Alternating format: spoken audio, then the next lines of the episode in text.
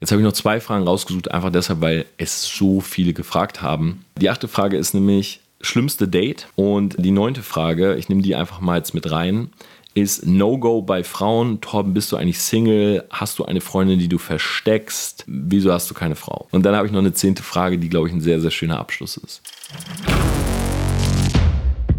Torben, that's awesome, man. Torben, you teach these people like crazy.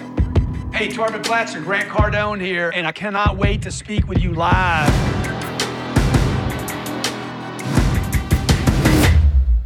Living a Self-Made Life Outside the Box. Hi und herzlich willkommen zu dieser neuen Podcast-Folge am Mittwochmorgen. Ich wünsche dir einen wunderbaren Tag, ich wünsche dir eine wunderbare Restwoche und wir haben wirklich eine sehr, sehr spannende Folge vor uns. Warum?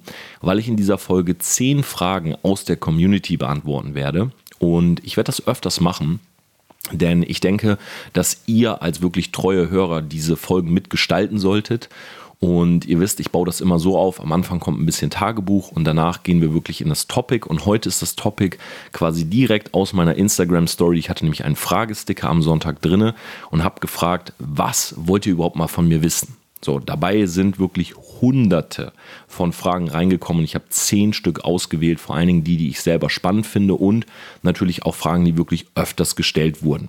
Mir ist ganz wichtig, dass dieser Selfmade Podcast nicht so ein reiner Monolog ist, sondern zu einem Dialog wird. Das heißt, wenn du diesen Podcast hörst, dann schick mir super gerne ein Bild, äh, was du gerade machst, ob du im Fitnessstudio bist. Vielleicht habe ich dir eine Autofahrt versüßt, vielleicht habe ich dir einfach in der Morning-Routine oder Abendroutine ein bisschen Content oder Inspiration mitgegeben.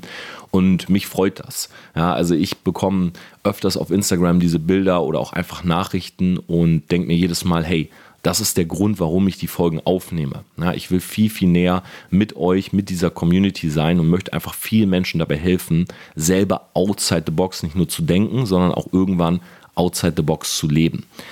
Meine Woche war, muss ich wirklich sagen, sehr anstrengend. Ja, auch wenn jede Woche bei mir irgendwie mit viel Workload verbunden ist, war es diesmal so, dass wir zwei große Trips hatten. Wir waren einmal in Frankfurt haben dort äh, das allererste Mal unser neuestes äh, Produkt von TPA Media vorgestellt, nämlich Done for You. Also wir haben eine komplette Brand gebaut, hatten einen äh, unglaublich geilen Tag dort und äh, haben das Ganze vorgestellt. Ja, die Leute waren sehr, sehr beeindruckt. Also wir haben super gutes Feedback bekommen, wirklich krasseres Feedback, muss ich auch ehrlich sagen, als ich gedacht habe, denn wir haben tatsächlich eine Brand gebaut für wirklich einen Multi-Unternehmer und Multimillionär im deutschsprachigen Raum der sehr, sehr große Marketingkampagnen bereits aufgefahren hat und mit unserer Hilfe durch Branding sozusagen das Ganze jetzt noch skalieren kann. Ja, ihr wisst, ich kann an dieser Stelle keine Namen nennen, aber er selber hat es bei sich tatsächlich auch in der Instagram Story gepostet und vielleicht weiß der eine oder andere sowieso, äh, für wen wir das Ganze gemacht haben, könnt ihr mir natürlich gerne mal schicken oder schreiben, wenn ihr das spannend findet und bleibt da gerne dran. Ja, also für die, die Bescheid wissen, schaut euch das gerne mal an, dann seht ihr mal, wo unser Duktus sozusagen sich vielleicht in den nächsten Kampagnen wiederfindet. Dann hatten wir am Wochenende einen spannenden Trip und zwar nach Wien. Ja, wir sind nach Wien gefahren, haben einen Kunden von uns besucht, den lieben Chris. Der war mit auf dem Branding Workshop in Los Angeles ähm, und wir haben seine Brand mit aufgebaut. Wir sind dorthin gefahren haben uns einfach mal angeschaut, hey, was ist eigentlich vor Ort passiert? Nee, der Chris war gar nicht in Los Angeles, der war in Kapstadt schon mit. Genau, in Kapstadt. Also es ist wirklich schon ein Jahr her, dass wir diese Brand mit begleitet haben. Und ja, großartiges Event gewesen. Äh, das erste Mal wieder, dass Events dort wirklich möglich waren. 100 Leute war die äh, maximale Anzahl. Der Raum war wirklich proppevoll, aber natürlich mit Sicherheitsabstand und so weiter. Äh, Maskenpflicht. Und ja, es hat mir unglaublich Spaß gemacht, mal wieder vor Leuten zu sprechen. Ich habe dort eine kleine Session zum Thema Social Media und Branding gemacht. Einfach, wie man Socials aufbauen kann, wie man übers Internet verkauft, wie man sich selber brandet. Also ein ganz, ähm, ja, sag ich mal, ein sehr plakativer, einfacher Vortrag, der einen schönen Einstieg in dieses Thema beinhaltet. Na, natürlich jetzt nicht im Detail und individuell, sondern wirklich für jeden, der, sag ich mal, am Anfang ist, sich mit Social Media was aufzubauen, weil am Anfang passieren schon sehr, sehr viele Fehler. Der erste Punkt ist ja, sich überhaupt zu positionieren und aus dieser Positionierung heraus dann Kanäle auszuwählen, die Sinn machen. Und was viele Leute falsch machen, und das ist so dieser kleine Nugget, den ich euch von dem Vortrag mitgeben möchte, ist, dass man immer schaut, hey, wo sind die Leute, denen ich was verkaufen will? Und das ist meiner Meinung nach der falsche Ansatz. Du solltest dir erstmal überlegen, welche Social-Media-Kanäle will ich überhaupt aufbauen? Weil ich kann dir jetzt sagen, dass deine Kunden auf LinkedIn sind und ähm, dass wenn du LinkedIn-Content erstellst, du sozusagen dort die höchste Conversion hast. Aber was ist, wenn du gar keine Lust hast, LinkedIn aufzubauen? Ja, was ist, wenn LinkedIn gar nicht die Plattform ist, die dir Spaß macht und du sagst, hey, ich würde eigentlich viel lieber YouTube machen. So, ich finde diese YouTube-Plattform, äh, Videos zu cutten, hochzuladen zu einem bestimmten Thema, ähm, SEO, Search-basiert, das Ganze zu branden, viel interessanter. Ja, und du gehst aber trotzdem zu LinkedIn, weil du denkst, du kannst dort besser verkaufen. Dann wirst du meiner Meinung nach nicht wirklich erfolgreich werden und du wirst bei der Arbeit keinen Spaß haben. Weil Leute da draußen merken, wie deine Intention bestimmt ist. Ja, ob deine Intention einfach nur etwas ist, ähm, ja, ich, ich mache Videos oder ich erstelle Content, um irgendwie einen Funnel einzuleiten, wo ich am Ende einen Kurs verkaufe. Oder ob deine Intention wirklich ist, Menschen Mehrwert mitzugeben. Und selbst wenn man das gut verschleiert durch spezielles Marketing, es wird nicht lange dauern, dann merken Menschen das. Ja, und dementsprechend wenig Response bekommst du dann. Das heißt, der wichtigste Punkt meiner Meinung nach ist einfach, sich zu positionieren, genau zu überlegen, wer ist man, wo will man hin, wofür steht man und dann den Kanal auszuwählen, der einen selber Spaß macht. Ja, Social Media, ich sage immer, ist ein Marathon mit gelegentlichen Sprints. So, aber geh mal davon aus, dass wenn du auf Social Media wirklich Ergebnisse haben willst, du drei bis fünf Jahre das Ganze aufbaust. So, wenn du drei bis fünf Jahre jedes Mal, wenn du was hochlädst, denkst, boah, ich hatte gar keine Lust, das Bild zu schießen, den Text zu schreiben, oh, jetzt muss der wieder diesen Business-Touch haben. Ich würde eigentlich viel lieber Lifestyle-Content auf Instagram hochladen und ich würde viel lieber, weiß ich nicht, Kochvideos auf YouTube machen, dann wird das für dich selber schmerzlich sein, diesen Content zu erstellen und du wirst auch mit diesem Funnel, den du dir vielleicht erhoffst, gar nicht so große Erfolge haben, weil Menschen einfach merken, dass dir die Passion dafür fehlt. Und ja, diesen Beitrag hatte ich dort vor Ort, habe eine kleine FAQ-Runde dran gehangen und ja, habe hoffentlich vielen Leuten dabei helfen können, äh, den Kanal zu finden, der zu ihnen passt. Trotzdem muss ich ehrlich sagen, die Woche war deshalb so anstrengend, weil wir einfach so lange im Auto saßen. Ja, wir haben beispielsweise den Frankfurt-Trip, das ist jedes Mal so München-Frankfurt. Wir denken uns immer, ah ja, komm, dreieinhalb Stunden rüber cruisen, ja, auch mal mit die G-Klasse ein bisschen ausfahren, aber wird schon nicht so lange dauern. Ja, und dann macht man halt einen längeren Rast, dann steht, halt, steht man halt kurz im Stau, dann ist wieder der Stadtverkehr und am Ende sind es dann doch fünf Stunden. So, und irgendwie gefühlt saßen wir einfach zwei Tage nur im Auto und sind gefahren. In Wien haben wir dann zum Glück ja, noch eine sehr spontane Entscheidung getroffen. Ich war mit Matthias im Fitnessstudio abends um 21.30 Uhr, standen so auf dem Laufband, haben uns gerade äh, aufgewärmt für unsere Session und meinte ich so, hey, hey Bro, eigentlich würde es viel mehr Sinn machen, wenn wir immer nachts fahren würden. Und dann haben wir unser Workout durchgezogen, sind nach Hause, haben geduscht, gepackt und sind einfach in der Nacht los. Waren dann, glaube ich, um 4 Uhr oder 4.30 Uhr in Wien, haben ausgeschlafen, am nächsten Morgen frisch zum Event, haben das Event gesprochen, gewartet bis abends und sind dann um, ich glaube, 22 Uhr wieder zurückgefahren. Also hatten sozusagen zweimal eine Nachtfahrt. Frankfurt war dann wirklich zweimal Tag tagsüber fahren, was meiner Meinung nach einfach super anstrengend ist, weil es ist super heiß, du musst die Klima laufen lassen. Ich werde sowieso immer sehr schnell krank, wenn eine Klimaanlage läuft. Dann ständig der Stadtverkehr und ganz ehrlich, während des Tages kann man halt so viel machen. Ja, die meisten Leute sind wach, du kannst ähm, mit denen zoomen, du kannst spezielle Dinge ähm, ja, in Auftrag geben und nachts passiert erstmal nichts.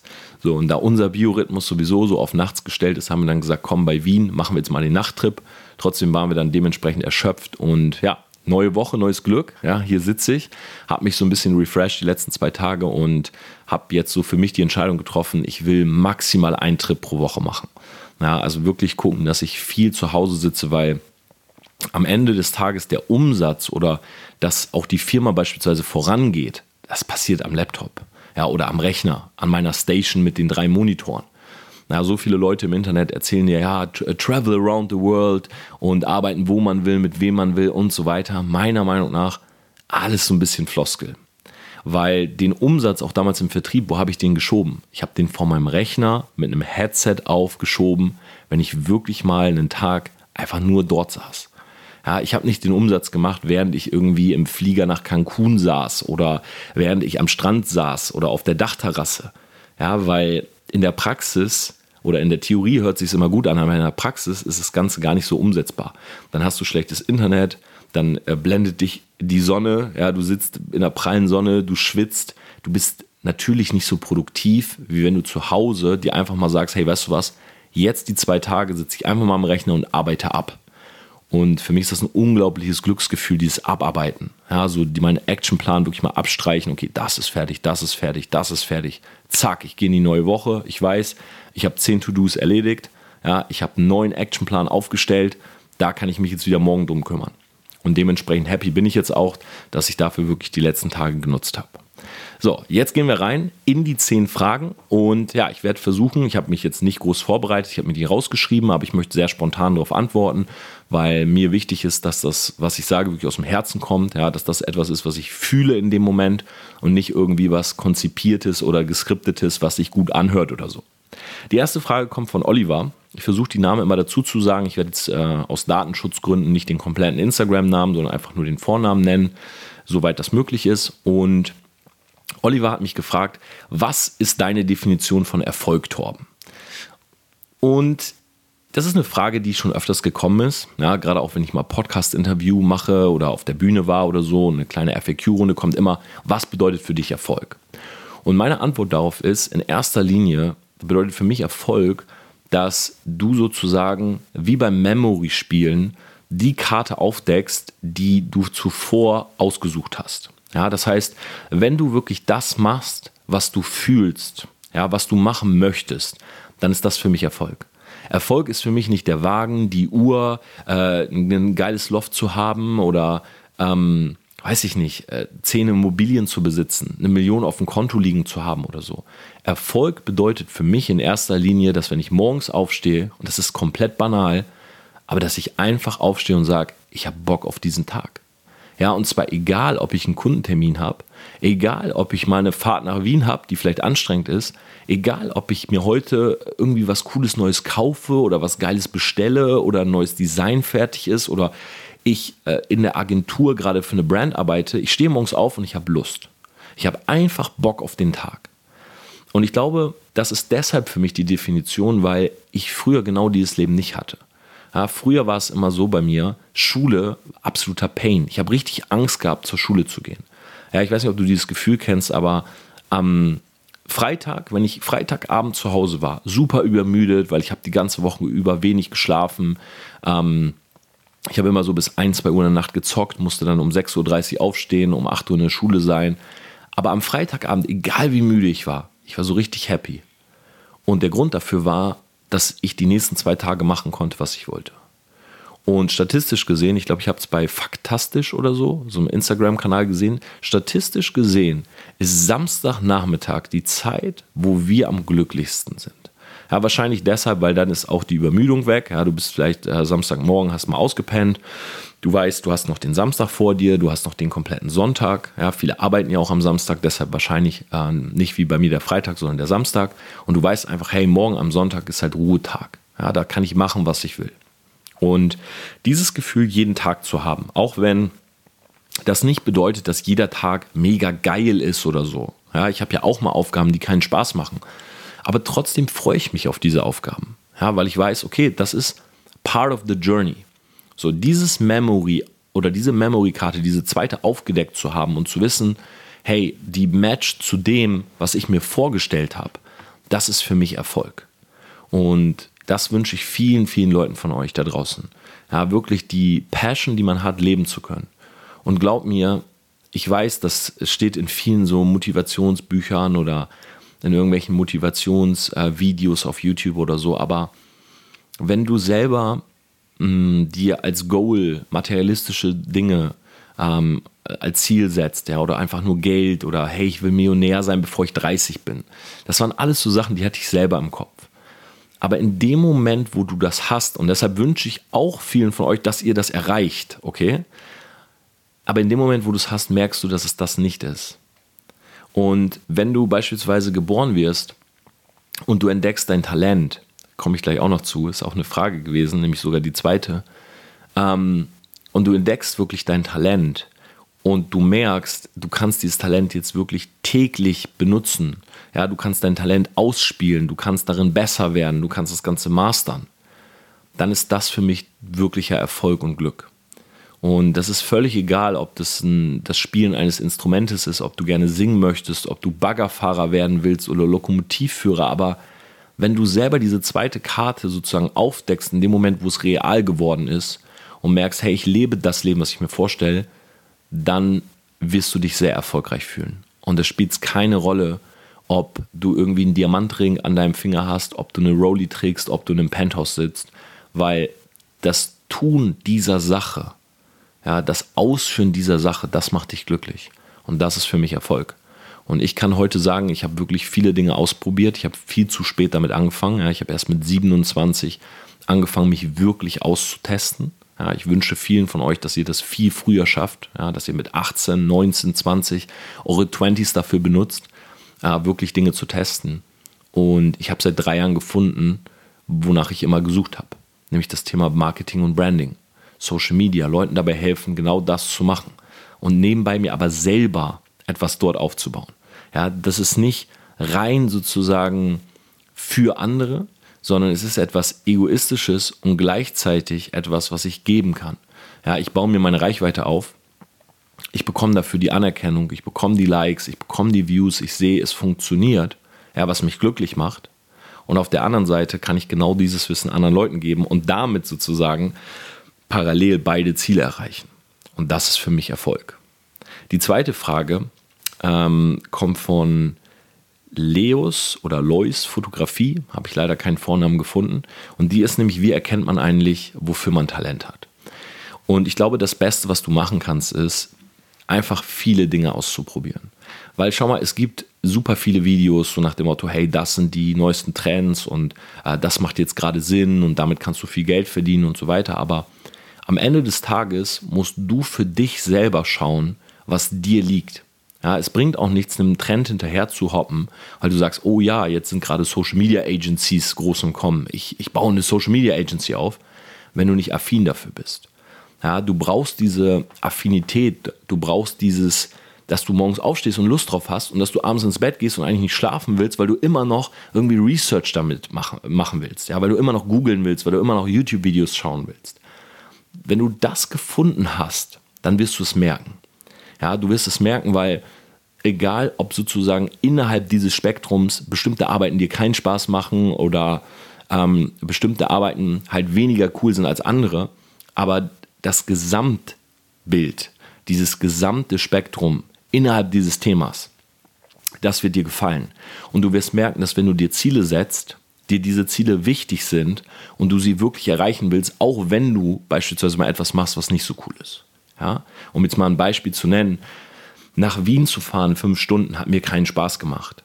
Aber ich wusste, dass wenn ich dort vor Ort bin, ich vielleicht von 100 Menschen oder vielleicht auch nur von einer einzigen Person von diesen 100 das Leben verändern kann, indem ich dem etwas sage oder ihr etwas sage, was sie umsetzt und mir dann schreibt, hey Torben, wegen dir damals ist bei mir das und das passiert. Und das sozusagen hat mich gerne diese fünf Stunden Autofahrt, die ich auch lästig finde, aushalten lassen. Das ist viel schwieriger bei Themen, die dich nicht so interessieren. Ja, erinnere dich an die Schulzeit. Wenn du Physik gehasst hast oder so, dann natürlich wolltest du durch die Klausur, aber du hast das Lernen einfach gehasst. Ja, du hast davor gesetzt, gesessen und hast die Formeln angeschaut und dir gedacht, hey, fuck, ich habe keine Ahnung, was ich hier überhaupt mache. Ja, ich habe keine Ahnung, wie ich das bestehen soll, aber ich will durch diese Klausur. Und deshalb ist die Antwort auf die Frage, wie findet man sein Talent, du musst testen.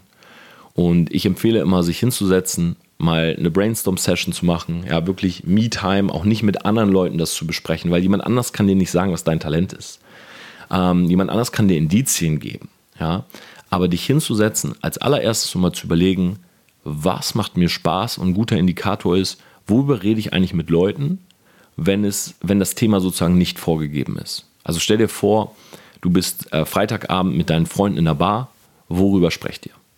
ja, was ist das Thema? Wenn es jetzt vielleicht nicht gerade Tratsch und Klatsch und Tratsch ist, sondern welches Topic ist dir im Kopf geblieben? Ja, redest du über, weiß ich nicht, spezielle Technologien, die gerade entwickelt werden? Redest du über die Biografie von Michael Jordan? Ähm, sprichst du mit Leuten darüber, wie du besser springen kannst beim Basketball? Ähm, redest du über deinen neuen Song, den du gerade recorded hast mit deinem ersten kleinen Mikro? Worüber sprichst du? Und dann in zweiter Instanz mal zu jemandem hinzugehen und zu sagen, sag mal, was denkst du eigentlich, ähm, was mir liegt? Und im besten Fall nicht deine engsten Freunde, weil deine engsten Freunde wollen dich immer supporten. Ja, das ist der Grund, warum bei DSDS so viele Leute sitzen, die gar nicht singen können. Weil die Freunde haben immer gesagt, ja, du musst unbedingt zu DSDS. In Wirklichkeit wollen die Freunde sehen, dass du dich vor Bohlen blamierst. Sondern Leute fragen, die vielleicht dir nicht so nahe stehen, aber die trotzdem eine Ahnung von dir haben. Und dem mal zu sagen, hey, was würdest du eigentlich sagen, liegt mir ganz gut. Ja, Leute, die dich tendenziell vielleicht sogar nicht so gerne mögen. Weil die werden dann sowas sagen wie, also ganz ehrlich so, boah, bist mir schon die letzten Jahre gut auf den Sack gegangen. Und äh, manchmal kann ich deine Art echt nicht ab, aber ja, singen kannst du, das muss man dir lassen. Oder, aber was man sagen muss, ey, wenn du in den Raum gehst, du hast echt eine krasse Aura. Oder ey, Mädels finden dich einfach immer attraktiv. So, und daraus, ich habe da auch mal ein komplettes YouTube-Video drüber gemacht, kannst du dir auch mal anschauen auf meinem Kanal. Aber daraus die Summe ergibt vielleicht ein ganz gutes Bild, was es sein könnte. Und dann kommst du nicht drum herum zu testen. Ja, einfach viele, viele Dinge auszuprobieren. Gary sagt ja zum Beispiel immer, close your eyes until you're 29. Also Augen schließen, bis du 29 bist und einfach ausprobieren. Ja, und ganz ehrlich, wenn du 32 bist und wenn du 35 bist, scheiß doch der Hund drauf. Ja, Alter ist doch nur eine Zahl. So, probier doch einfach, also nimm doch, sag dir doch, egal, wenn du 42 bist und das Gefühl hast, du hast nicht das gefunden, was zu dir passt, dann hast du jetzt zwei Möglichkeiten entweder du machst das, was sehr wahrscheinlich nicht zu dir passt, weil du es fühlst, jetzt einfach noch 40, 50 Jahre weiter ja, und liegst irgendwann im Grab oder im Sterbebett und denkst dir, fuck, so, ich habe die letzten 50 Jahre auch noch verschenkt. Oder du nimmst dir jetzt einfach ein, zwei Jahre, testest möglichst viele Dinge und hast dann für die nächsten 40, 50 Jahre das, was wirklich zu dir passt oder wo du wirklich Bock drauf hast. Ja, und das ist meine Empfehlung an dich. Also wirklich Dinge einfach testen. Die dritte Frage kommt von Simons Life und er hat gefragt, wie lange glaubst du, funktioniert Influencer-Marketing noch? Und Simon hat äh, bei der Frage das so formuliert, dass er glaubt, Influencer-Marketing würde nicht mehr so lange funktionieren. Ich glaube, er hat sowas geschrieben wie, hey, das kann ja nicht so weitergehen. Ja, ich vermute mal, Simon, dass du damit meinst, dass ähm, natürlich diese ganze Influencer-Welt, sage ich mal, ähm, ja, gerade auch behaftet ist von Fake News, von Fake-Followern, von Fake-Gewinnspielen, wo Leu mit Leute ihre Followerzahl boosten und so weiter. Und da gebe ich dir definitiv recht. Aber Instagram beispielsweise und auch andere Social-Media-Kanäle tun gerade sehr, sehr viel dafür, dass organische Reichweite wieder in den Vordergrund kommt. Ja, und die tun gerade sehr viel dafür, dass diese ganze Fake-World, ja, an Reach, also Fake Reach, Fake Reichweite, gekaufte Likes, gekaufte Follower nicht mehr funktionieren. Ja, ich nehme gerade eine komplette Serie für YouTube auf, was das angeht. Ähm, Instagram, Mosseri hat jetzt vor ein paar Tagen einen Instagram Live gemacht, hat sehr, sehr viel dazu gesagt, dass äh, Instagram gerade viele neue Mechanismen einbaut, um zum Beispiel Leuten, die sich Hilfsmittel oder auch illegaler Hilfsmittel bedienen, äh, die Reichweite wegzunehmen, dass sie viel mehr wieder pushen wollen, dass Organic Reach nach vorne kommt. Und deshalb glaube ich persönlich, dass wir gerade am Anfang stehen, was das angeht. Weil die Idole von früher ja, waren Hollywood-Schauspieler, waren TV-Stars, waren Leute, die du einfach aus dem Fernsehen kanntest. So Idole von heute sind Social-Media-Stars. Ja, eine 18-jährige Dahlia aus Berlin ist mittlerweile wahrscheinlich viel höher angesiedelt als irgendwelche äh, Stars aus gute Zeiten, schlechte Zeiten oder verbotene Liebe oder unter uns oder wie die Serien alle heißen. Ja, ein Social Media Star wie einen Jonas Ems, ja, der mittlerweile, glaube ich, drei oder vier Kanäle hat, ja, über eine Million Follower, der, sag ich mal, Produktion hat mit äh, krass Klassenfahrt, die wirklich, ja, wie TV-Produktionen aufgebaut sind, der übernimmt halt schon sehr, sehr lange. Und am Ende des Tages geht es immer um das Thema Relevanz und entstandener Einfluss durch Relevanz. Und da glaube ich, können Influencer in den nächsten Jahren noch viel, viel mehr punkten, was einfach daran liegt, dass sie nahbarer sind.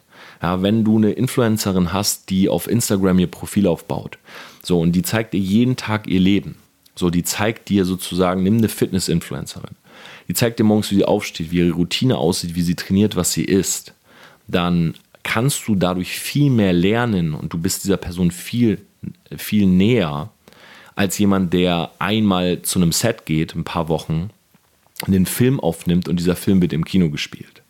Ja, und dementsprechend durch diese Nähe zum Influencer gewinnst du halt Vertrauen. Und meiner Meinung nach kommt es am Ende beim Verkaufen auf drei Sachen an. Sympathie als Türöffner, Autorität, das heißt, ist die Person wirklich gut in dem, was sie tut? Und Sicherheit, hat die Person vielleicht auch in diesem Bereich schon Leuten geholfen oder hat sichtbare Erfolge? So, und diese drei Punkte kann einfach ein Influencer besser abbilden als beispielsweise ein TV-Star, ein Hollywood-Star. Ja, ich glaube, Influencer-Marketing wird in den nächsten Jahren sehr oder sehr viel größer noch als heute. Ich glaube aber, dass wir vorher eine Katharsis brauchen. Also ich glaube, dass es nötig ist oder notwendig ist, dass die Fake-Follower, dass Accounts, die sich rein über Fake-Gewinnspiele aufbauen, über gekaufte Dinge, dass sie verschwinden. Ja, oder dass sie aufgedeckt werden, dass Firmen sozusagen gezeigt wird, hey, schau mal, den Influencer kannst du nehmen und den nicht. Ja, weil du sehr offensichtlich siehst, der hat das real aufgebaut und der eben nicht. Ja, am Ende ist das Entscheidendste die Community. Ja, wer hat eine große Community? Nimm einen Oliver Pocher, der die Meinungen spaltet, ja, der sich gegen Influencer stellt, der sagt, hey, Influencer sind, äh, sind fake und fadenscheinig und bewerben Dinge, wo sie nicht hinterstehen. Das Ding ist, Oliver Pocher selber ist ein Influencer. Ja, Oliver Pocher selber ist ein Influencer, der Leute hinter sich stehen hat, nämlich eine Community, die als gemeinsamen Feind Influencer hat. So, das heißt, ich persönlich beispielsweise sehe in dem Auftritt von ihm eine große Doppelmoral weil er hat selber Werbeverträge, er ist selber Influencer, er prangert zwar an und baut damit Reichweite auf, aber auf der anderen Seite ist das eben sein Topic geworden. Ja? Und er kann wahrscheinlich jetzt viel, viel mehr Geld nehmen als noch vorher. Oder einen Mike Singer, der jetzt bei Deutschland sucht den Superstar sitzt, ja, der vereint dieses Influencer-Ding, er ist ein YouTuber, der groß geworden ist, dann auf einmal professionell Musik gemacht hat und jetzt sitzt er im Fernsehen. Das heißt, er vereint mit seinen 20 Jahren gerade diese beiden Welten, Social Media und TV. Und ich glaube, dass das immer mehr kommen wird, dass auch TV, wie du es jetzt siehst bei Late Night Berlin, sich einen Knossi äh, einlädt, weil der einfach diese Reichweite hat. Ja, weil TV merkt, hey, uns gehen die Einschaltquoten weg. Ja, wir brauchen diese Influencer, wir brauchen diese Communities, weil unsere TV-Stars, wenn die nicht gerade parallel sich jetzt Social Media aufbauen, dann verlieren die immer mehr an Relevanz, weil die Nähe zu diesen fehlt. Ja, und das ist auch der Grund, warum du im TV immer mehr Social Media Stars siehst. Ich wünsche mir, dass viele Social Media Stars an dieser Stelle hart bleiben, dass sie nicht ins TV gehen und vielleicht so ein bisschen TV die Parole bieten. Ja, ich finde, ein sehr gutes Beispiel dort ist Montana Black der bisher wirklich, glaube ich, jegliche TV-Auftritte oder größere TV-Auftritte abgesagt hat, aber sicherlich die Angebote hatte als ähm, Influencer oder als einer der größten Influencer hier und sozusagen auf dieser Social-Media-Seite stehen bleibt ja, und zeigt, hey, gu guck mal, wie viel Relevanz ich habe. 1,1 Millionen Story-Views. Ja, das sind ein Siebtel der möglichen Story-Views hier in Deutschland. Und da gibt es, glaube ich, kaum eine TV-Show, die da wirklich mithalten kann. So, und Fact an der Stelle ist ja folgender. Eine TV-Show wird gemacht von wie vielen Leuten? 30, 50, 100 Leuten? Aber eine Montana Black ist ursprünglich mal eine One-Man-Show gewesen. Und ich kenne jetzt nicht die genauen Hierarchien bei ihm, aber ich würde vermuten, Montana Black hat kein Team, was größer ist als fünf Menschen hat vielleicht einen Cutter und vielleicht auch einen Berater mittlerweile, aber selbst das vermute ich nicht und macht mehr oder weniger alles alleine. Ja, und kann so eine Reichweite aufbauen, die mit einer TV-Produktion wie Late Night Berlin auf Augenhöhe ist. Das finde ich unglaublich. Ja, von daher Simons Live, um deine Frage zu beantworten, ich denke, Influencer Marketing wird in den nächsten Jahren noch richtig, richtig groß wenn die Social-Media-Kanäle wirklich dementsprechend ihre Aufmerksamkeit auch Deutschland widmen und hier für eine Katharsis, für eine Reinigung sorgen. Die vierte Frage ist von Olli.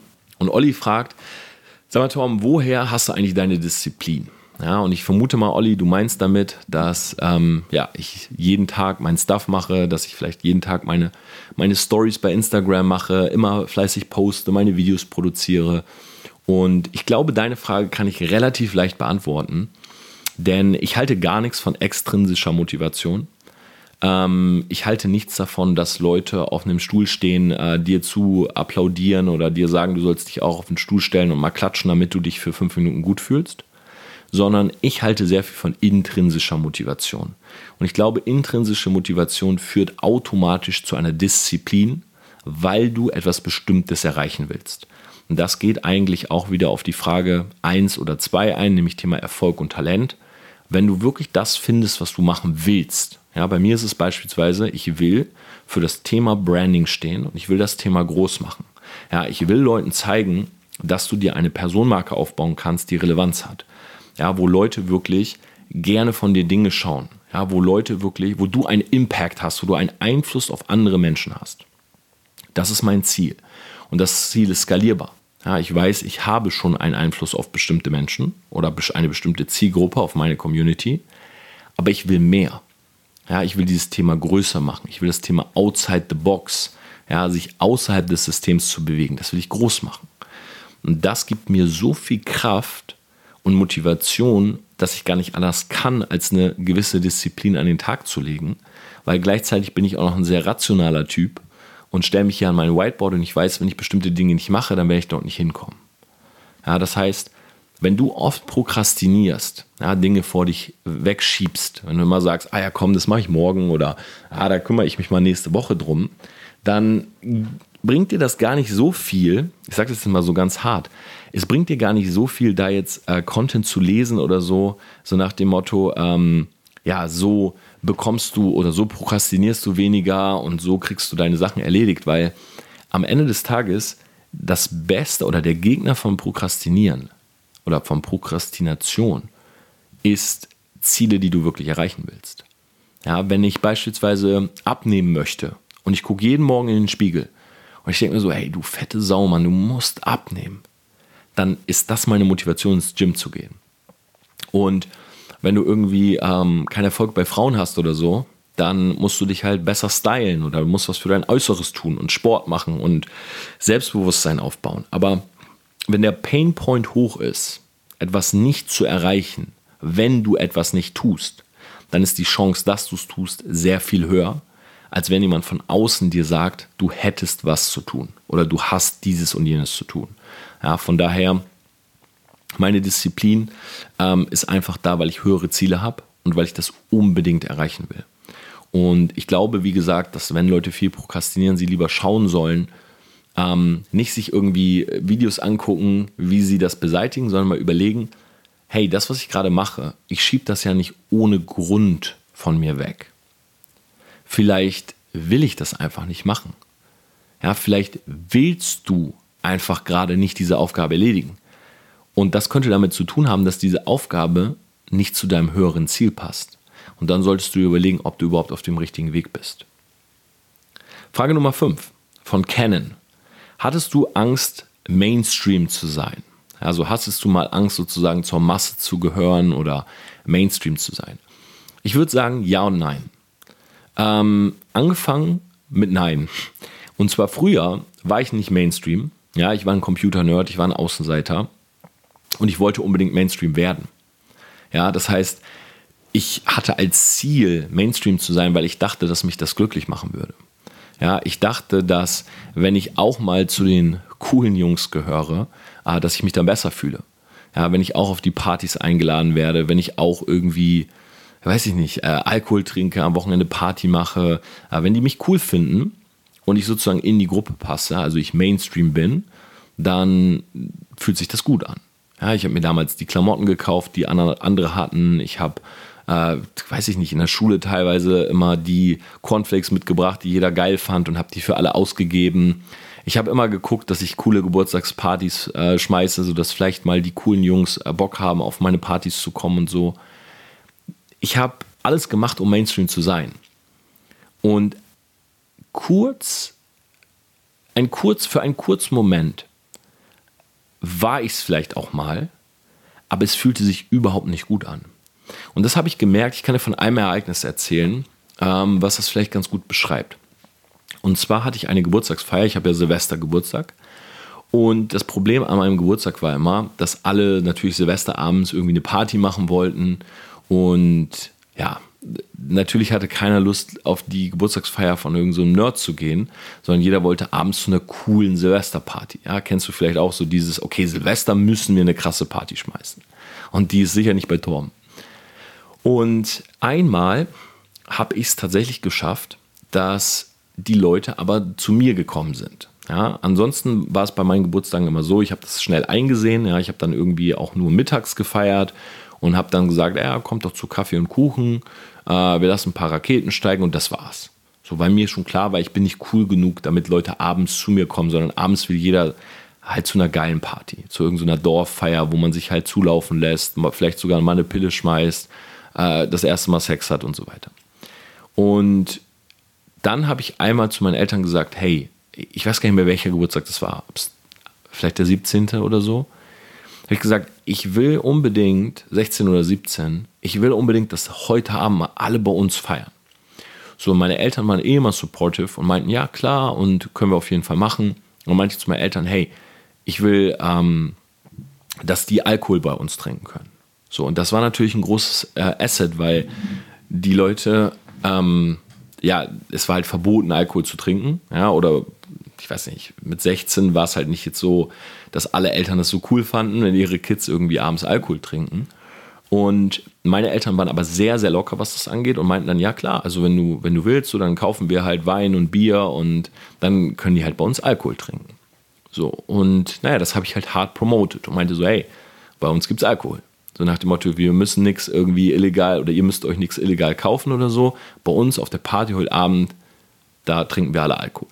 So, und ich hatte damals aber so ein bisschen Angst davor, weil für mich war das irgendwie, ich weiß es nicht, ich habe Leute gesehen, die voll auf Alkohol so abgestürzt sind, auch schon im jüngeren Alter.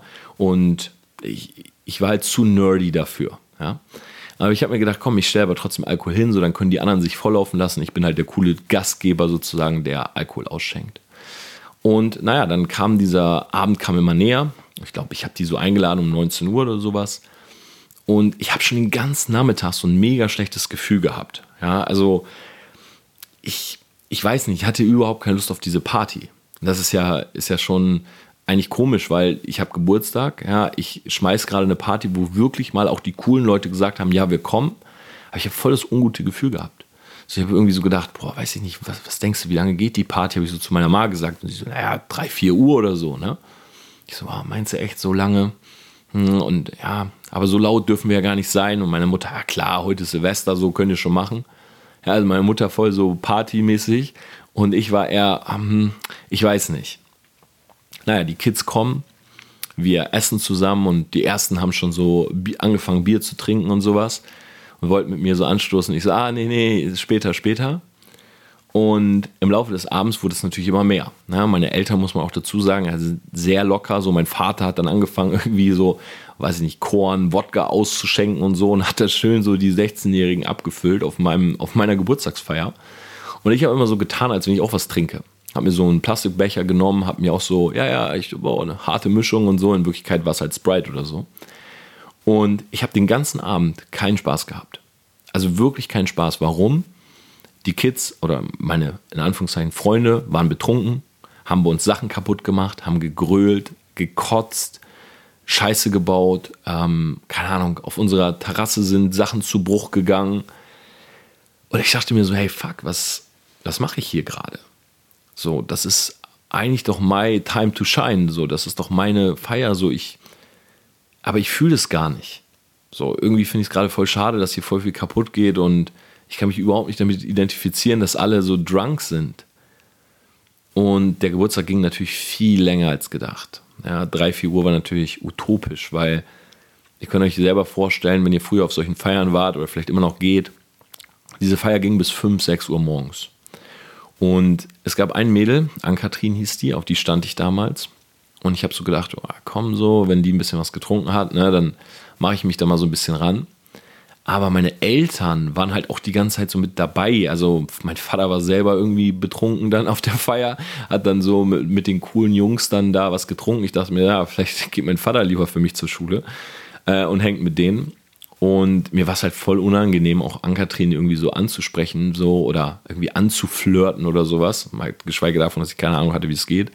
äh, während meine Eltern mir dabei zugucken.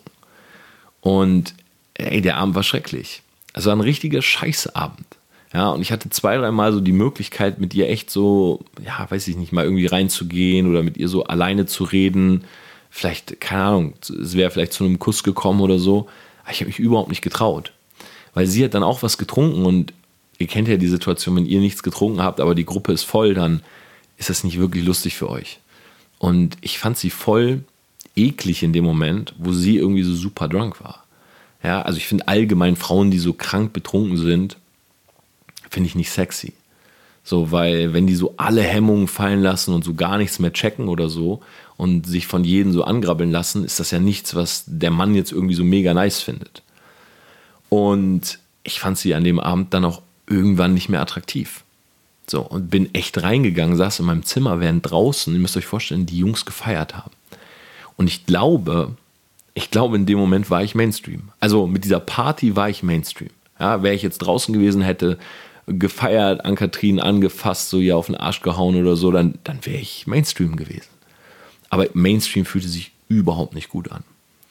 Und deshalb habe ich dann entschieden, einfach nicht Mainstream sein zu wollen. Ja, ähm, um deine Frage also zu beantworten, früher wollte ich unbedingt Mainstream sein, es fühlte sich nicht gut an und seitdem will ich es nicht mehr sein und glaube, bin es auch nicht.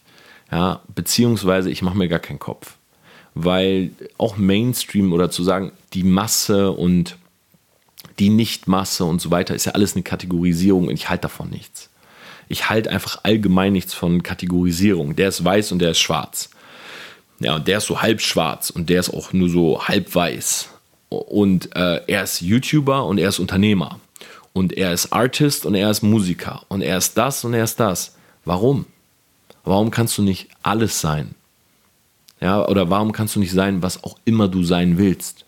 Ob jemand schwarz oder weiß ist, ist doch scheißegal. Ja, ob jemand, ähm, keine Ahnung, reich ist oder arm.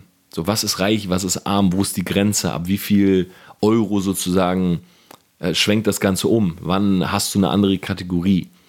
Ich halte nichts von Rängen und ich halte nichts von Kategorisierung, ich halte nichts von Schublade, deshalb würde ich nie zu jemandem sagen, oh, du bist aber Mainstream oder du bist aber die Masse. So klar gibt es bestimmte Stereotypes, bestimmte stereotypische Verhaltensmuster oder so, die dann eher so als Massenbewegung oder so eingestuft werden. Sehr wahrscheinlich sowas, was ich da erlebt habe auf meiner Geburtstagsparty. Aber ich halte davon nichts. Ja, vielleicht bin ich Mainstream, vielleicht nicht. Ähm, ich glaube, wenn ich es mir aussuchen könnte, wenn du mich jetzt fragst, würde ich sagen, ich bin nicht Mainstream. Ja, ich bin gegen Konvention. Ich bin auch tendenziell jemand, der gerne mal eine Regel bricht. Ja, ich mache auch außerhalb der Kamera hier und da mal Scheiße. Äh, dazu mehr in meinem Buch, was nächstes Jahr rauskommt. Aber ich glaube, du solltest weniger darüber nachdenken, ob du zur Masse gehörst oder nicht, sondern du solltest versuchen, so weit wie möglich rauszuzoomen und Dinge zu verstehen. Und wenn du Dinge verstehst, kannst du Dinge für dich besser benutzen. Das ist, glaube ich, die Art und Weise, wie ich damit umgehen würde. Die sechste Frage ist, immer schon so ruhig und aussagekräftig gewesen von Ferdi oder wo hast du das gelernt? Ähm, tatsächlich kam das jetzt öfters, auch auf mein Video, was ich ähm, hochgeladen habe zum Thema Persönlichkeitsentwicklung, haben viele geschrieben, hey Tom, du bist so mega ruhig und versuchst alles zu argumentieren oder so. Man hat das Gefühl, bei dir kommen nie so die, kochen nie die Emotionen hoch und du sagst vielleicht mal irgendwas, was äh, nicht angebracht war oder so. Mm, nee, war nicht immer so. Definitiv nicht. War früher, glaube ich, schon ein emotionaler Typ. Ähm, ich bin auch immer noch ein emotionaler Typ, aber ich glaube, die Seite bekommt ihr nicht so mit. Zum Beispiel innerhalb meiner Firma bin ich eine Diva. Aber wenn hier was nicht funktioniert, dann kann ich auch mal mit der Hand auf den Tisch schauen oder so. Aber glaub mir, je besser du deine Emotionen kontrollieren kannst, desto schneller kommst du an deine Ziele. Weil ein Ziel ist immer rational runterzubrechen auf bestimmte Action Steps, die dazu führen, dass du es erreichst. Und das weiß ich. Ja, und das wisst auch ihr. Und ich glaube, emotionale Ausbrecher sorgen immer nur dafür, dass du länger brauchst, um ans Ziel zu kommen. Das heißt, wenn zum Beispiel jemand irgendwie Scheiße baut oder so und dich von deinem Ziel gerade abbringt, dann kannst du jetzt für zwei Wochen außer dir sein und kannst rumfluchen und schreien und kannst auf den losgehen und kannst blamen und Schuld verteilen. Oder du setzt dich hin, atmest ein paar Mal tief durch und sagst dir, okay, diese Person kann ich nicht mehr in, mein, äh, in meinem Ziel mit einbauen. Ja, ich muss mir überlegen, was ist die Lösung? Finde ich eine neue Person? Wer kann es ersetzen? Wie kann ich es kompensieren? Und dann kommst du viel schneller an dein Ziel. Ja, wenn du zum Beispiel betrogen wirst von jemandem, kannst du jetzt in Depression verfallen. Du kannst auf die Person monatelang sauer sein. Ja, du kannst ein Drama draus machen, du kannst die Person stalken und anrufen und Vorwürfe machen und wenn du eine Frau bist, kannst du dem Mann eine Ohrfeige geben. Oder du denkst dir, weißt du was? Er oder sie war nicht der Richtige. Move on. Ja, ich gehe weiter. Und ich sage das natürlich jetzt so leicht. Ich weiß, in dem Moment ist es nicht so leicht. Aber je mehr Situationen du davon im Leben hattest, desto leichter fällt es dir, durchzuatmen und zu sagen, okay, hey, bevor ich jetzt einen emotionalen Ausbruch bekomme, scheiß drauf. Ich mach's anders. Und ich glaube, ich habe viel auch Shit erlebt ja, in meiner Laufbahn. Ich wurde auch schon von vielen Leuten hintergangen, jetzt nicht in, beim Thema Liebe, da zum Glück noch nicht. Aber ich wurde von Businesspartnern hintergangen. Ich habe auch viel Scheiße mitgemacht in der Vergangenheit. Und ich habe einfach gelernt, damit umzugehen. Und mir ist ganz wichtig, wenn ich zu etwas meine Meinung sage, ja, was ich wirklich versuche, so selten wie möglich subjektiv zu machen, weil ich will mich nicht hinstellen und sagen, ja, ich finde ihn scheiße, weil seine Videos sind Dreck und sein Produkt. So, das ist nicht meine Art und Weise. Weil wenn ich jemanden scheiße finde, warum soll ich mir überhaupt die Zeit nehmen, mich damit zu beschäftigen? Ja, warum soll ich negative Energie raussenden? Das mache ich nur, wie zum Beispiel jetzt in dem Persönlichkeitsentwicklungsvideo, wenn ich das Gefühl habe, ich möchte Menschen warnen. Und dann ist es mir aber auch wichtig, und jetzt kommt der Punkt, dass ich Argumente habe. Ja, ich will nicht einfach auf jemanden zeigen und sagen, guck mal, das ist schl schlecht, ja, oder das ist Dreck, äh, mach das nicht, sondern wenn ich jemanden warnen möchte oder wenn, wenn ich schon meine Meinung sage, dann möchte ich das auch argumentativ darlegen, sodass Leute das verstehen können. Ja, mir ist es halt wichtig, dass alles, was ich mache und sage, halt eine Substanz hat. Und ich glaube, es sind zu viele Leute da draußen, die mit dem Finger auf andere zeigen und einfach aus, aus dem, weiß nicht, aus dem Mut heraus, aus einem Gefühl heraus, aus einer Stimmung heraus, zum Beispiel Leute schlecht machen. Und das ist nicht meine Art und Weise sondern wenn ich eine Warnung ausspreche oder etwas nicht gut finde, ja, ich meine zu 90 Prozent ist mein Content positiv und nach vorne und ich versuche eine Lösung zu finden. Aber wenn ich irgendwo mal was anspreche, dann will ich das so darlegen, dass Leute es nachvollziehen können. Und nicht einfach sagen, ah ja, da war Torben gerade schlecht drauf und deshalb hat er irgendwie Leute geblamed oder Leuten eine Schuld gegeben oder so. Ähm, und ich glaube, das ist eine sehr gute Eigenschaft von mir, die meiner Meinung nach auch andere Leute für sich übernehmen sollten weil du fühlst dich viel besser in dem Moment, wo du Argumente hast. Das ist auch der Grund, warum zum Beispiel ich diese Morning- und Abendroutine durchziehe, weil ich liebe es einfach im Gespräch dominant zu sein. Nicht dominant, weil ich irgendwie meine Stimme besonders gut einsetzen kann oder weil die lauter wird oder so. Oder weil ich mit der Hand auf den Tisch hau. Sondern dominant, weil ich einfach ein bisschen mehr weiß. Und Fakten habe, Studien habe, mal wissenschaftlich argumentieren kann ja, wo ich Argumente habe und das auch rhetorisch so darlegen kann, dass andere sagen, okay, verstehe ich. Und deshalb konsumiere ich so viel Wissen. Ja, je mehr du weißt, desto besser und selbstbewusster wirst du in Konversationen sein. Der siebte Punkt ist, welcher Geburtstag ist dir in Erinnerung geblieben? Ähm, und ja, ich habe ja gerade schon diese Frage, glaube ich, beantwortet. Äh, das war tatsächlich genau dieser Geburtstag ähm, wo ich gemerkt habe, dass mein Ziel, in Anführungszeichen, äh, Mainstream zu sein, vielleicht gar nicht ähm, ja, mein wirkliches Ziel ist. Ja? Oder dass sich das viel schlechter anfühlt, als ähm, ich gedacht habe.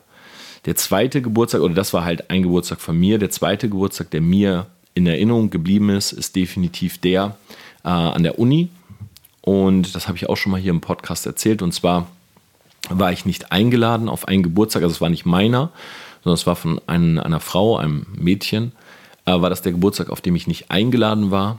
Und an dem Geburtstag oder an diesem Abend, wo ich nicht dort war, habe ich gemerkt, wie schlecht sich das anfühlt, weil wirklich jeder auf diesem Geburtstag war und ich eben nicht, weil ich so krass distanziert von jedem war. Ja, also wirklich mir fehlte soziale Kompetenz und ich war halt so in meiner Bubble, ich war halt so in dieser Gaming-Welt, dass ich gemerkt habe an dem Geburtstag, ich will aufhören mit Computerspielen.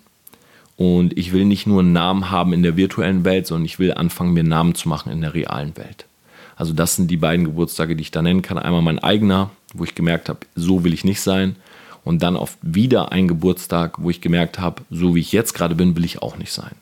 Und danach fing ich an, Sport zu machen, äh, Basketball zu spielen und einfach mehr aus mir selber rauszuholen. Die achte Frage, und jetzt kommen zwei äh, persönliche Fragen. Ja, das waren jetzt alles so ein bisschen, oder die waren jetzt ja auch schon persönlich, aber so die ersten Fragen gingen ja alle so in Richtung, sag ich mal, Business, in Richtung Erfolg. Jetzt habe ich noch zwei Fragen rausgesucht, einfach deshalb, weil es so viele gefragt haben. Und ich habe gedacht, ich versuche jetzt einfach mal, auch wenn ich schon gerade merke, mir geht ein bisschen die Stimme weg, bei dieser doch sehr langen Folge. Ähm, ich versuche jetzt dazu einfach mal, in Anführungszeichen, ein Statement abzugeben. Äh, die achte Frage ist nämlich, schlimmste Date.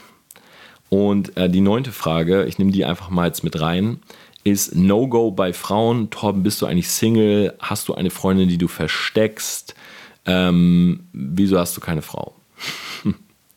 Und dann habe ich noch eine zehnte Frage, die, glaube ich, ein sehr, sehr schöner Abschluss ist. Also zu den beiden Fragen kann ich Folgendes sagen. Ähm, schlimmste Date, was ich je hatte. Mm, das schlimmste Date, was ich hatte. Wie gesagt, ich habe vorher nicht über die Fragen nachgedacht. Ich muss sagen, bei mir ist es halt so, ich habe nie viele Frauen, also ich habe nicht viele Frauen gedatet, wenn ich mir nicht sicher war, dass ich die wirklich gut fand. Also ich war so ein Typ, der vorher ausgecheckt hat, ob das Sinn macht, bevor ich jetzt jemanden um Date gefragt hat, habe.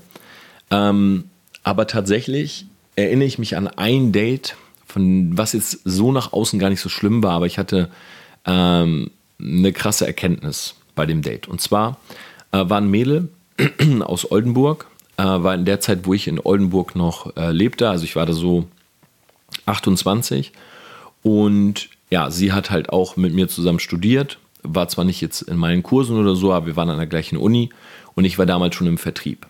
Und ich habe mir gedacht, als ich im Vertrieb war, wir sind ja so viel um die Welt gereist und äh, ich hatte hier und da auch mal, wie sagt man das, eine Affäre oder so. Also ich hatte halt irgendwie so natürlich im Vertrieb auch mal Frauen, wo es jetzt nicht so was Festes unbedingt war. Und habe mir dann aber gedacht, hey, es glaube ich wäre schon cool, mal wieder jemanden richtig zu daten. Und sie kam aus einer ganz anderen Welt. Also sie kam halt aus dieser typischen, ich habe Schule gemacht, ich habe mein äh, ich habe Abitur, ich habe mein Studium durchgezogen und jetzt mache ich mit meinem Studium was. Und ich kam halt aus dieser Welt, ich habe Abitur mit Hängen und Würgen gemacht. Ich bin durchs Studium, weil Mama das wollte und jetzt habe ich was komplett eigenes gestartet. Und das Date war an sich nicht schlimm. Ja, und sie war super hot. Und wir saßen da und wir haben uns unterhalten und ich habe halt gemerkt, ich finde sie äußerlich attraktiv, äh, weil sie genau meinem Typ entspricht. Aber das, was sie gesagt hat, das war so unattraktiv und hatte halt so wenig Vision, dass obwohl sie wirklich gerne mit mir nach Hause gegangen wäre und mir einige sehr eindeutige Zeichen gegeben hat, ich sie am Ende nicht mitgenommen habe. Weil diese Frau, also wenn man mit einer Frau nicht darüber reden kann oder so ungefähr die gleiche Vision hat vom Leben. Ja, und bei mir ist die Vision ja nie gewesen, ein krasses Boot, eine Villa, fette Uhr, fette Karre zu haben, sondern meine Vision war ja einfach nur dieses, hey, ich will mein eigenes Ding machen. Ja, ich will mich nicht steuern lassen, ich will mich nicht manipulieren lassen, ich will mein eigenes Ding machen. Und sie war halt voll in der Box und sie hat die Box echt gefeiert. Ja, so, ey, jetzt äh, mache ich mein Referendariat und dann werde ich Lehrerin und dann dies und jenes und ist auch alles cool, aber sie hat mich immer versucht, von meiner Vision abzubringen. Weißt du, ich finde es gar nicht schlimm, wenn jetzt Menschen aufeinandertreffen, die jetzt nicht vielleicht ein gleiches, einen gleichen Lifestyle vor Augen haben oder so. Ja, ich glaube schon, dass das problematisch werden kann irgendwann, aber das wäre jetzt nicht so ein krankes No-Go. Aber das No-Go war, dass sie mir die ganze Zeit versucht hat, das auszureden, was ich mache. Also sie hat immer gesagt, ja, mach das mal nicht, das ist voll nicht gut. Und dann habe ich nach Argumenten gefragt, weil ich ja damals schon immer jemand war, der das nicht mochte, wenn jemand einfach mit dem Finger zeigt und sagt, das ist nicht gut und sie hat keine Argumente gehabt. Ja, es ist nicht gut, weil äh, andere Leute haben das auch nicht geschafft. Andere Leute haben damit viel Geld verloren. Ja, andere Leute sind bankrott gegangen. Ich so, ja, ja, andere Leute, andere Leute, aber hey, ich mache das gerade. Mir ist relativ egal, was andere Leute gerade machen. Ja, nee, finde ich nicht gut und so. Und guck mal, du solltest lieber das machen. Du hast so einen guten Masterabschluss, mach doch dein Referendariat, werd doch Lehrer. Ähm, das ist ein sicherer Job, bla bla bla. So, und dieses Bekehren von anderen fand ich so unsexy. Äh, dieses Bekehren von deine Vision ist nicht gut und meine ist gut. Äh, dieses Schwarz-Weiß-Denken, dass ich am Ende wirklich gesagt habe, ey, sorry, äh, du bist echt super hot, aber das, was du, also das, was aus deinem Mund rauskommt, das ist halt echt Dreck. Weil du denkst so krass in Schubladen, ähm, kein Interesse. Das war wahrscheinlich das schlimmste Date, was ich hab, äh, je hatte. Äh, verrückte Dates, das hat Gott sei Dank keiner gefragt. Hätte ich äh, krassere Stories am Start gehabt. Ähm, oder verrücktere Aktionen, aber das ist so das Schlimmste, was mir da einfällt. Eine andere Geschichte, die habe ich auch schon mal erzählt, die jetzt nicht wirklich ein Date war. Und zwar, das war meine damalige Freundin, das ist auch noch Schulzeit gewesen. Ähm, da wurde ich mitgenommen auf die Silberhochzeit ihrer Eltern. Und ich sage mal so aus Spaß, das war der schlimmste Tag meines Lebens. Aber ich glaube, wenn ich jetzt so retroperspektivisch denke, dann war das wirklich der schlimmste Tag meines Lebens. Und ich habe damals gemerkt, auch wenn Family ist super wichtig, aber so Familienfeiern oder so sind gar nichts für mich. Also ich komme selber aus einer, muss dazu sagen, sehr kleinen Familie. Meine Großeltern sind früh gestorben. Ich habe eigentlich nur meine beiden Eltern. Und, also meine beiden Eltern, meine Mutter und mein Vater. Und wir kommen aus einer Familie, wo jeder so ein bisschen sein eigenes Ding macht. Ja, meine Mama hat eine Zahnarztpraxis, mein Vater war bei der Luftwaffe, war viel unterwegs, oft nicht zu Hause. Ich saß in meinem Zimmer, ich habe gegamed. So, und meine Eltern haben nie darauf bestanden, dass wir an einem Tisch sitzen. So, meine Eltern haben nie darauf bestanden, dass wir zusammen Urlaub machen oder so. Also haben wir gemacht, aber selbst dann habe ich eine eigene Bude gehabt oder ein eigenes Zimmer und habe so vor Ort irgendwie auch so mein Stuff gemacht. Und das habe ich immer sehr gefeiert. Und ich weiß noch, dass die äh, Freundin damals, Tina, die wollte unbedingt, dass ich mitkomme auf diese Familienfeier, auf diese Silberhochzeit. Und das war so eine Bauern-Silberhochzeit. Das heißt, alle haben sich betrunken. Ich habe zu dem Zeitpunkt, wie gesagt, keinen Alkohol getrunken. Ihr Vater, ihre Mutter waren super unangenehm. Vor allen Dingen ihr Vater, der mir dann irgendwie so äh, im Kornrausch erzählt hat, so, äh, ja, dass ich ja keinen Scheiß mit seiner Tochter machen sollte. Und äh, ich mit da so daneben stand, halt komplett nüchtern und mir so dachte, ja, habe ich längst. Und es war halt super weird. Also diese, dieses ganze Szenario. Ich musste mit ihrer Mutter Wiener Walzer tanzen und ich habe dann wirklich so meiner Ma die ganze Zeit geschrieben, hey Mama, ich will hier weg. So, ich, ich will hier einfach nur weg. So, und meine Ma immer so, halt austorben, du musst es durchziehen und so, das gehört dazu wenn du mit einer Frau sein willst. Und ähm, ja, ich habe dann echt so zu meiner Mama gesagt, ey, ich glaube, ich stecke so Finger in den Hals und sag einfach, ich musste kotzen, du holst mich ab.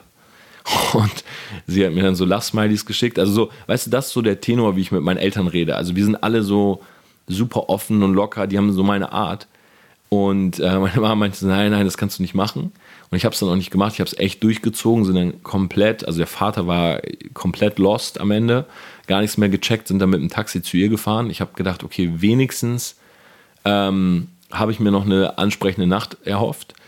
Und äh, ja, dann sind wir zu ihr. Sie war halt auch so betrunken, dass halt nichts mehr lief. Und dann habe ich so meinem Kumpel geschrieben, ey, Digga, das, das war der schlimmste Tag meines Lebens. Und ich weiß noch, ich weiß noch so genau, wie ich in Sandhausen saß, auf ihrem Bett sie gepennt hat. Ich weiß nicht, ob sie auch sich übergeben hat noch oder so. Ähm, also jetzt nicht im Bett, sondern vorher auf Klo oder sowas. Und sie hat, lag einfach in ihrem Kleid im Bett und hat gepennt. Ich habe den Kollegen geschrieben, so, ey, schlimmster Tag. Und er war noch wach und ich saß da und habe mit ihm einfach geschrieben. Ich war super nüchtern. Und am nächsten Morgen bin ich nach Hause und ähm, ja, die Beziehung war relativ schnell danach vorbei. Das waren so die zwei schlimmsten Erlebnisse, glaube ich, die ich hatte mit Frauen. Wie gesagt, das zweite war jetzt kein Date, das erste war halt dieses Date, wo sie mich so krass bekehren wollte. Ja, jetzt zur neunten Frage. Also, Thema Frauen. Ähm, nein, ich habe keine versteckte Freundin oder so. Ähm, ich hatte letztes Jahr eine Freundin und ich muss sagen, da habe ich glaube ich auch noch nie öffentlich drüber geredet. Also es ist schon ein Jahr her. Und ich hatte eine Freundin, die selber kein Social Media gema gemacht hat, was überhaupt nicht schlimm ist, aber die auch auf Social Media nicht gezeigt werden wollte. Und ich muss ehrlich sagen, für mich kann man jetzt äh, halten, was man will. Aber schau mal, ich habe mich entschieden, eine Personal Brand zu sein. So. Und ich habe mich entschieden, mit meiner Personal Brand vieles zu teilen, beziehungsweise ich will mein Leben mit euch teilen, weil das ist meine Art und Weise, Leute zu inspirieren. Ja, ich möchte ihnen zeigen, wie das funktioniert. Ich, ich will dieses Document The Journey, weil ich weiß, ich werde noch vieles erreichen. Wir werden sehr groß mit dem, was wir machen. Und ich will, dass Leute sehen, wie das funktioniert, einfach um sich selber da was rauszuholen. Und deshalb war ich damals überhaupt nicht auf der Suche nach einer Freundin oder so, weil mein Beziehungsstatus ist, Status ist Building an Empire. Und ich habe sie aber kennengelernt und wir haben uns ineinander verliebt und es war alles cool. Bis zu dem Zeitpunkt, wo ich meinte, hey, pass auf, ich würde dich schon gerne mal in der Story zeigen. Weil du bist meine Freundin und es gehört für mich einfach dazu. So, und ich habe sie dann auch eins von meiner Story gehabt, aber natürlich nicht so, dass man gesehen hat, dass wir irgendwie zusammen sind oder so. Ähm, also jetzt keine Knutsch-Stories oder sowas und das muss auch überhaupt nicht sein, aber ich wollte halt so ein bisschen teilen, was wir tun, weil wenn ich mit ihr mal was gemacht habe, dann habe ich immer gedacht, das kann nicht sein, dass ich jetzt äh, zu einer weißen Ecke laufen muss, um eine Story zu machen, weil das, ist, das bin nicht ich. So, ich bin transparent und ich zeige alles, was ich tue. Und dann habe ich das halt zu ihr gesagt und sie konnte und wollte aber nicht auf Social Media. Es hatte auch noch andere Gründe. Und daran ist ehrlich gesagt diese Beziehung am Ende auch gescheitert weil ich gemerkt habe, dass es einfach nicht funktioniert und es, es passt einfach nicht zu meinem Leben. So. Seitdem habe ich keine Freundin mehr. Also nein, es gibt auch keine versteckte Frau oder irgendwie sowas, auch keine versteckten Kids, zumindest nicht von denen ich weiß. Und genau, das ist halt der Punkt. Das heißt, No-Go bei, bei, Frauen bei mir ist halt dieses ähm, sich verstecken oder so. Also es muss halt einfach zu mir passen. Ich bin nicht aktiv auf der Suche, aber für mich ist Liebe ein Thema, wonach man nicht sucht, sondern es passiert halt einfach. Ja, von daher, ich habe da keine so klare Meinung zu. So, ich habe kein Bild wie, ja, wenn ich 35 bin, will ich verheiratet sein oder so. Nö. Warum? So, äh, ich habe nicht irgendwie so ein Bild wie, mit so und so vielen Jahren brauche ich ein Kind. Nö. So, keine Ahnung. Wenn Kind, ja, vielleicht. Weißt du, wenn es in dem Moment passt. Aber ich habe, was, was das Thema angeht, einfach nicht so ein klares Bild, was ich will, weil ich es lieber auf mich zukommen lassen möchte. Und wer weiß, ja, vielleicht ist es am Ende eine Frau, die schon ein Kind hat. Vielleicht ist es eine Frau, wo man merkt, hey, wir wollen kein Kind zusammen. Ja? Oder ich merke mit der Frau, hey, mit ihr will ich eins, weil es halt so zu dem Lifestyle passt, den wir uns zusammen ausmalen. Aber das ist der Status, was Frauen angeht. Ähm, ich bin sehr vorsichtig, wen ich treffe. Ähm, ich habe auch echt ein paar blöde Aktionen erlebt, äh, was Frauen angeht. Ähm, zum Beispiel mit der Ex-Freundin, mit der ich mal durch München gegangen bin, da machen Leute davon ein Bild. Äh, Leute treffen uns. Ich werde in München öfters auch mal angesprochen.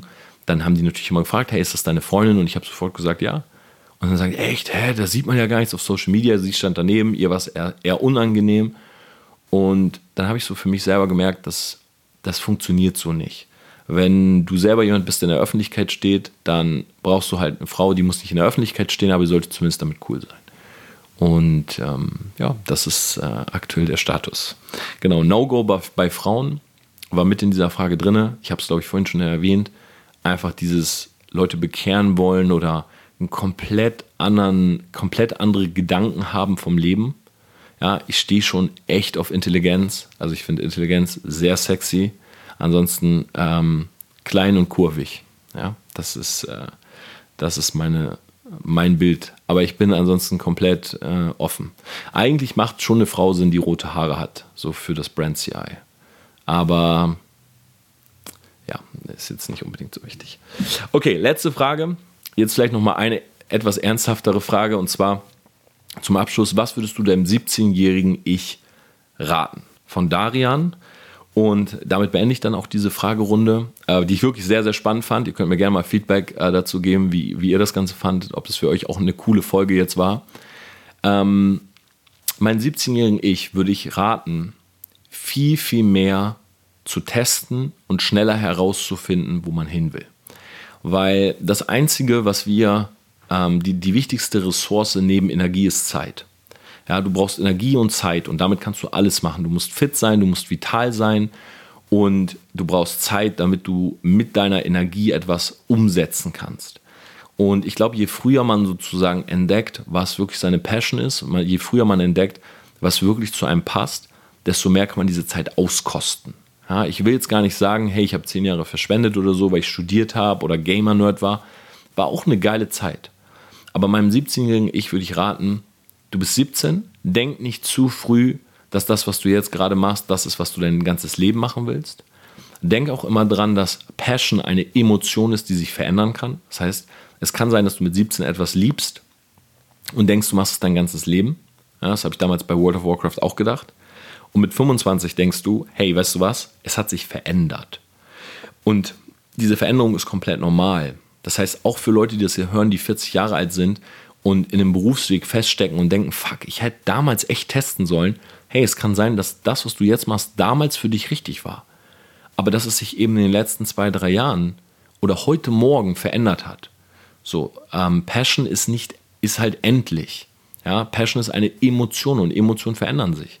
Sonst wären wir immer noch mit unserem ersten Partner zusammen.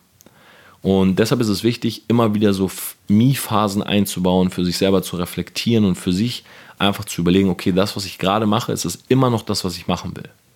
Wenn nein, etwas dagegen zu tun, einen neuen Weg einzuschlagen. Wenn ja, einfach genauso weiterzumachen. In diesem Sinne, Selfmates, ich wünsche euch einen wunderbaren Tag. Ich wünsche euch eine wunderbare Restwoche.